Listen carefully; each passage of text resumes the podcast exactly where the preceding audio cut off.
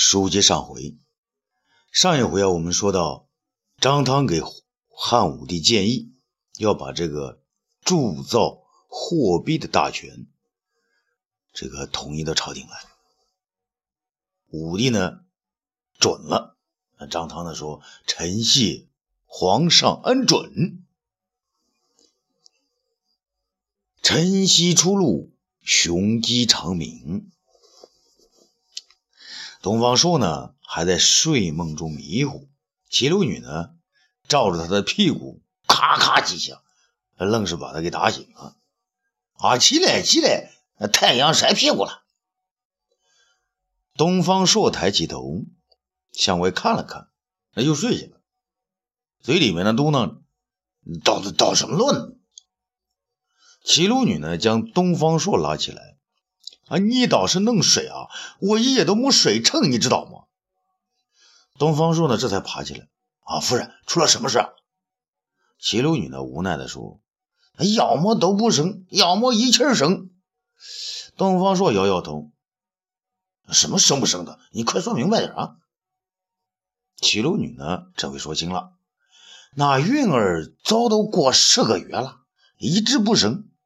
道儿他老婆。”才七个月就受不住了，东方朔又倒下了。哎呀，我一个大男人，你让我睡觉，生不生的跟我有什么关系啊？齐鲁女叫道：“可昨昨天晚上可全都生了。”呵，东方朔一惊啊，坐起来：“啊，怎么一块生啊？”齐鲁女笑着说：“这云儿啊，昨晚上她脚肚子疼，我知道要生产，忙着呃去接生，忙着去接生。”可道儿那个老婆呢，在一边看着看着看着看着，往地上一坐，也生了下来。东方说笑了，哈哈哈哈哈！这不稀奇。晚上你撒尿时，那我也想撒呢。齐鲁女呢，推了他一把，那不要脸。东方朔穿上衣服，啊，不说笑了啊，是男的还是女的？齐鲁女说：“那云儿生了个女的，道儿呢，就带了个儿子。”东方朔大喜，好啊！这郭大侠如今儿女双全，杨家呢又有了后。夫人，你是积了大德了。齐鲁女呢头一转，还积大德呢？我都愁死了。东方朔说：“愁什么呀？那我愁怎么养活呀？”东方朔呢以为夫人呢担心没钱，就说：“啊，夫人放心，这呢全包在我的身上。”齐鲁女笑了，包在你身上，那云儿没有一滴奶水也包在你身上。东方朔这下愣了，哎呀，夫人，你这不是叫公鸡生蛋吗？齐鲁女呢，只管说自己的，那云儿也是整天不思茶饭，哪来的奶水呀？那我倒要问你啊，那道儿的老婆有没有奶水喂喂喂孩子啊？哦，那胖妞不愧是个吃皇粮的，奶水可多着嘞，多的让孩子吃不完。说到这儿呢，齐鲁女一拍脑袋，哎，对了，我都晕了，让那个胖妞两个一块奶不就行了吗？说完呢，便急匆匆出去了。这东方朔呢，看看他的背影呢，不禁大笑起来，啊，一边笑一边走出房门，伸伸懒腰，活动活动的腿脚。不料此时啊，杨得意慌慌张张的跑了进来。东方说呢又乐了，嘿嘿，得意，你倒快啊！兄弟媳妇刚生啊，你就来了。杨得意的眼睛一亮，什么刚生？我兄弟媳妇生孩子了，男的还是女的？东方当东方说当然要戏他一下啊，那那你就猜一猜喽。咦，大人，我都急死了，你还让我猜？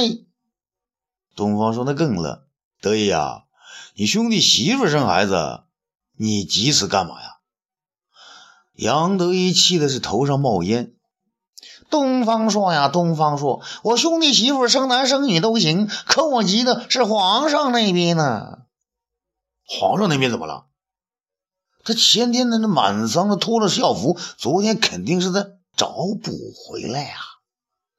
啊，你说的也对啊，也不对啊。什么叫也对也不对啊？杨得意的话呢，开始呢颠三倒四，皇上呢？那皇上他昨天的一脱校服就让人打听边关的消息。那张当说军粮呢全部送到，可边关却没有战报啊！皇上这下就急了。那张当见皇上着急，就把丽娟叫来了陪陪皇上。东方朔呢插话：“呀，你倒是慢慢说啊！张当这主意不坏呀。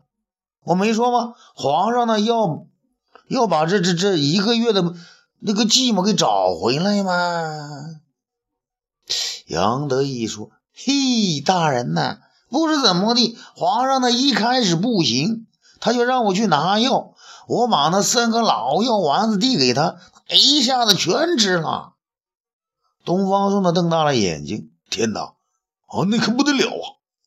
杨德一说：“大人，皇上他倒没大不了的事，只是头晕而已。可那丽娟呢，眼看就不行了。”东方朔呢不笑了，那快找太医呀！你找我有什么用啊？找了，可太医说他们也没办法，解铃呢还得系铃人。皇上呢就让我去找李少君。那你找李少君去，你来我这干嘛呢？我去找李少君，可他死活都不开门。皇上呢说你也能治这种怪病，让你开个药方。东方朔却不干了。那我什么时候又能治病了？上次主父演的病不是你治好的吗？皇上说，不仅丽娟的病你能治好，那个李少君的病也非得你治不可呀。东方朔摇了摇头，他想了又想呢，便拿过笔来，随手呢抄过一块汗巾，在上面写了一个药方，递给呢杨得意。杨得意接过来呢，只见上面写着。啊，秋之三月，如患素女之疾，可煎服下药。茯苓三两，防风二两，桂心二两，白术三两，细辛二两，山茱萸二两，蜀玉二两，泽泻二两，附子二两，泡干地黄二两。子王二两，牛膝三两，芍药二两，丹参二两，黄芪二两，沙参二两，从容二两，干姜二两，玄参二两，人参二两，苦参二两，独活二两。杨得意一看便乐了，他问东方朔道：“这么多的药，怎么个服法？”啊，东方朔笑着说。这二十二味药，除了附子二两要用水浸泡之外，其他一律呢筛净捣烂，用细火煎熬，然后做成药丸一样的东西，一次服上五颗。嗯，有什么禁忌啊服之物吗？杨得意笑着又问：“啊，酸辣咸荤一律不沾。”东方朔呀，东方朔，你什么时候学会这一套啊？杨得意把话问完了，却还有点不相信。啊，你不相信啊？那不信，那我就收回。东方朔呢，伸手就夺。杨得意哪肯让啊？东方朔，你上当了。皇上和那丽娟生病是真，可是李少君呢，已经开了药，皇上让丽娟服了没用，才让我来找您啊，让您试试看的。东方朔的瞪大眼睛，那李少君开了多少药啊？李少君开了三七二十一味药，和你这药方上写的是一模一样，就是没有啊。你这最后一剂什么毒活啊？毒活是什么东西啊？我哪知道啊？你让皇上自己去猜啊，猜不着呢，再去问李少君去吧。呃，东方朔笑着说。李少君呢，确实病得不轻。他把那刘玲啊拼命往外赶，可就是赶不走。如今皇上也替他着急呢。杨得意说：“啊，你回去告诉皇上，李少君呢快要成仙了。他像树上那个蝉一样，正让刘玲呢帮他蜕皮呢。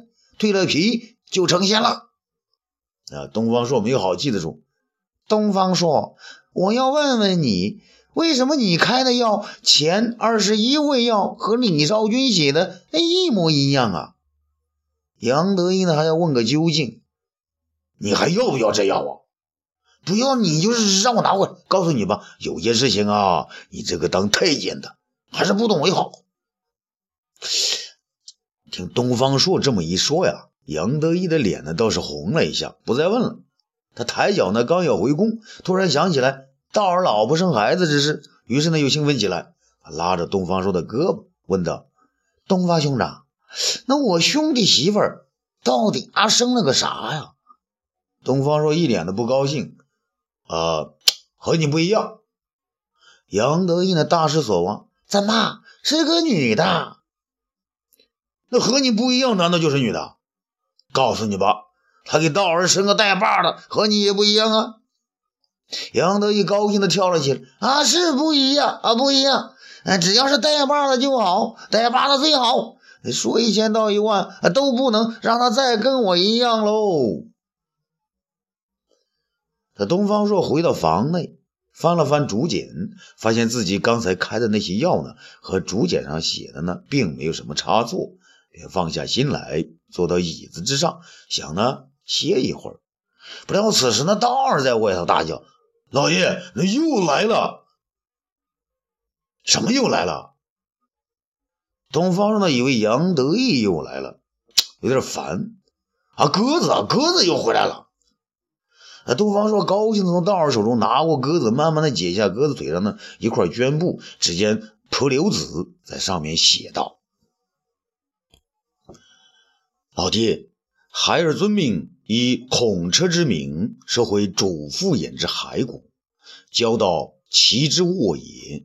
其妻其女奉养我处，只是那义纵在临淄，反攻倒算。”凡与主父偃有来往者，一律打入死牢，并迫使那些收受黄金的泼皮无赖交回主父偃所赐五百金，半月为限，交不出者入监。临淄街头黑云压城，人心惶惶。呃，蒲柳请老爹受祭，解其谜语，道远。东方朔看了此信呢，心中一凉，没想到临淄百姓。刚见识烹死恶狗，却又面临豺狼啊！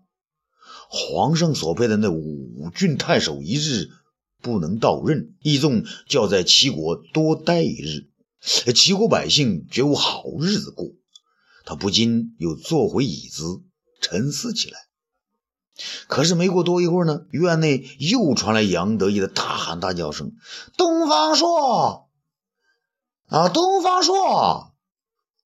东方朔呢没有好气，杨得意啊，杨得意，你想抱孩子就进前院，怎么今天老是给我捣乱呢？杨得意也急了起来，那我要能抱孩子，那就好了，这回屁都抱不成。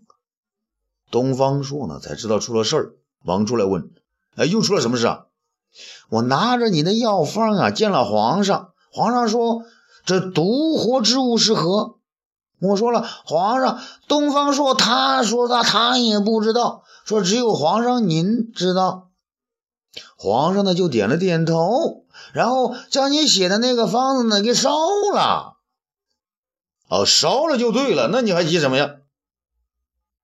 那丽娟只吃了李少君开的二十一味药，突然就不省人事。皇上又让我找李少君，可那李少君也不省人事啊。我看你也不省人事了，干嘛老缠着我呀？东方朔呢？今天确实有些烦。你以为我愿来找你？有机会我还真想去抱抱孩子呢。是皇上让我来叫你速到李少君那儿去。东方朔呢，再也不说话，抬腿呢就往院外走。杨得意向前院看了一眼，急忙跟着东方朔走向院外拴着的。两匹马前，东方朔和杨德一二人匆匆忙忙来到李少君的炼丹处。只见那里呢大门紧闭，东方朔和杨得意用力敲门，却没有人理。杨得意看了东方朔一眼，啊，那里边的人别都死光了吧？东方朔一惊呢，他急忙抽出剑来，从门缝中穿过去，然后用力一挑，只是哗啦一声。锁破门开，二人进到房中，只见遍地是黑烟，刘玲的不知去向。李少军一个人半死不活的躺在床上。东方朔告诉杨得意：“快快去告诉皇上，说李少军呢也快不行了。那大仙未过河，自己却变成了泥，怎么去救别人呢？”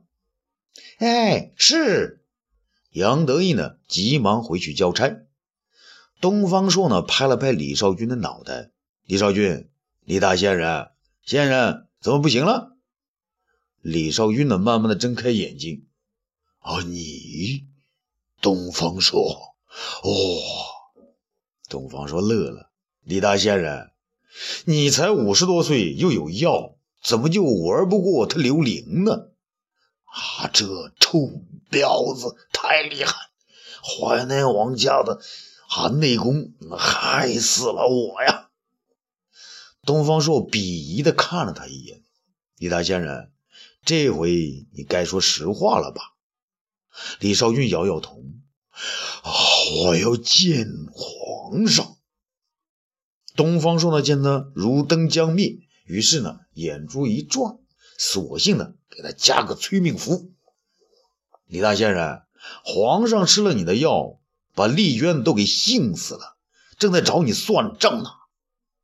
李少君这一惊，吓得非同小可啊！死了我才有办呢。说完呢，竟昏了过去。东方朔是大笑不止，哈哈哈！仙人，李大仙人，皇上啊，你看看。啊，这就是你所信赖的仙人呢。这一转眼呢，李少君又醒了过来。他朝东方朔呢看了一眼，精神呢突然倍增。他向东方朔呢宛然一笑，口中喃喃说道：“啊，凡人之所以衰微者，皆伤于阴阳交接之道耳。夫女之胜男，有水之胜火。”知行之如釜鼎能和五味，以成耕祸；能知阴阳之道，习成五乐。不知之者，生命将夭，何得欢乐？可不甚哉？东方朔见他回光返照，便接着他的话说，朗声说来：“啊，彭祖曰。”爱精养神，服食重药，可得长生。然不知交接之道，虽服药无益也。男女相成，有天地相生也。天地得交汇之道，故无终尽之限。人失交绝之道，故有夭折之见。能避剑伤之事，而得阴阳之术，则不死之道也。李大仙，我说的对吗？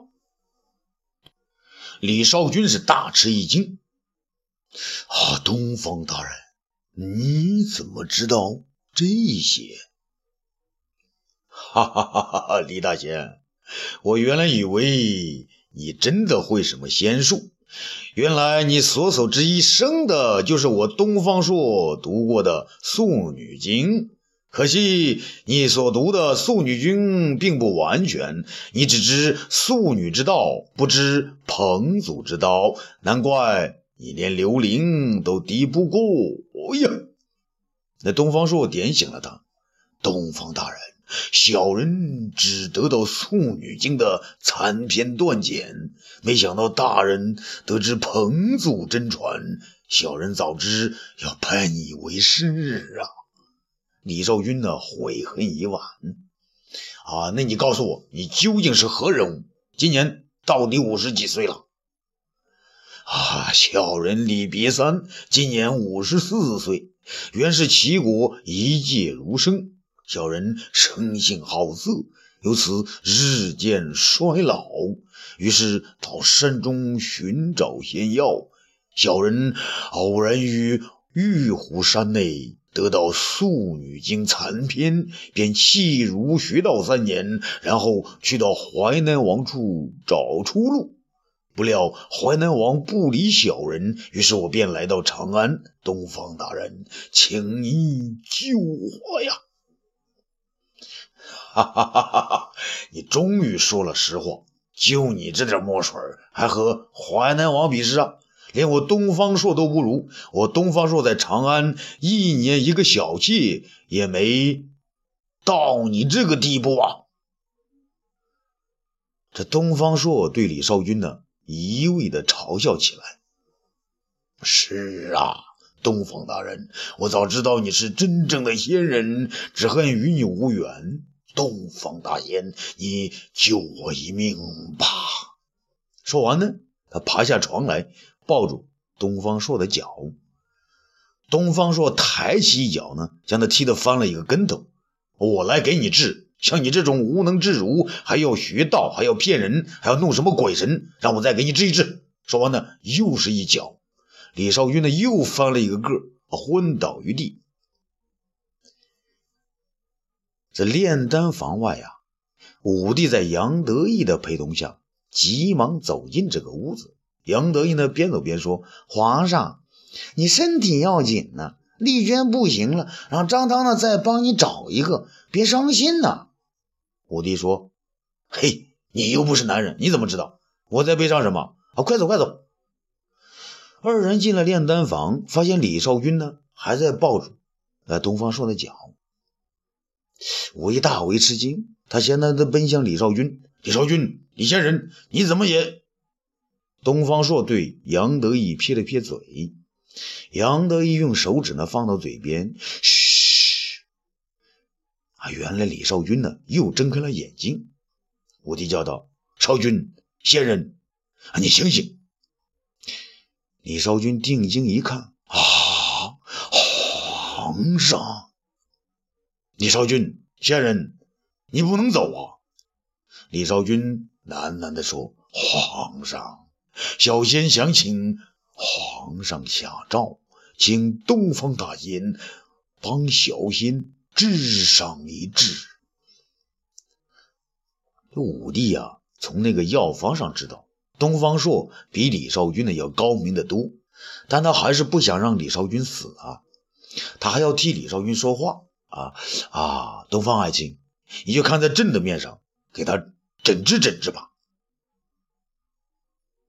东方朔呢，不好让武帝难堪呢，便收伸出手来捏捏李少君的。腕子啊！欲知后事如何，咱们下次接着说。